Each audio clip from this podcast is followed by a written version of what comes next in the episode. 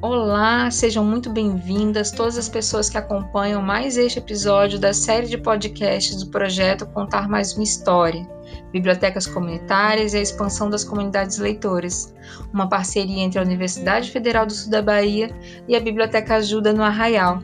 Eu sou a professora Keila Mara Araújo e nós vamos conversar, é claro, sobre livros.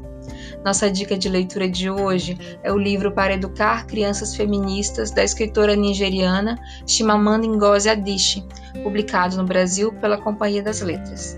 O texto do livro foi composto inicialmente para atender a um pedido de uma amiga que queria orientações para criar a filha. As ideias são tão necessárias para, para a sociedade, tão urgentes, a linguagem tão verdadeira e acolhedora, que ajuda todas as pessoas a olhar com mais ética e respeito para as questões do dia a dia, bastante simples de serem reconhecidas, mas que se somam sobre as mulheres, causando muito sofrimento. O livro não se atém propriamente a descrever conceitos.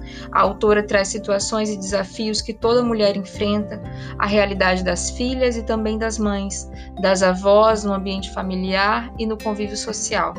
A linguagem atende ao propósito do livro de chegar a todo mundo, surpreende senhores de 60 anos, garotos de 16 que passam a reconhecer o real propósito do feminismo, que é defender a igualdade de direitos. Acolhe senhoras por tanto tempo não ouvidas, é companhia para as mulheres que são mães, é um chamado para os pais e dá as boas-vindas a meninas e jovens que farão o futuro com mais liberdade. Bora ler para educar crianças feministas? Até o próximo episódio. Tchau, tchau.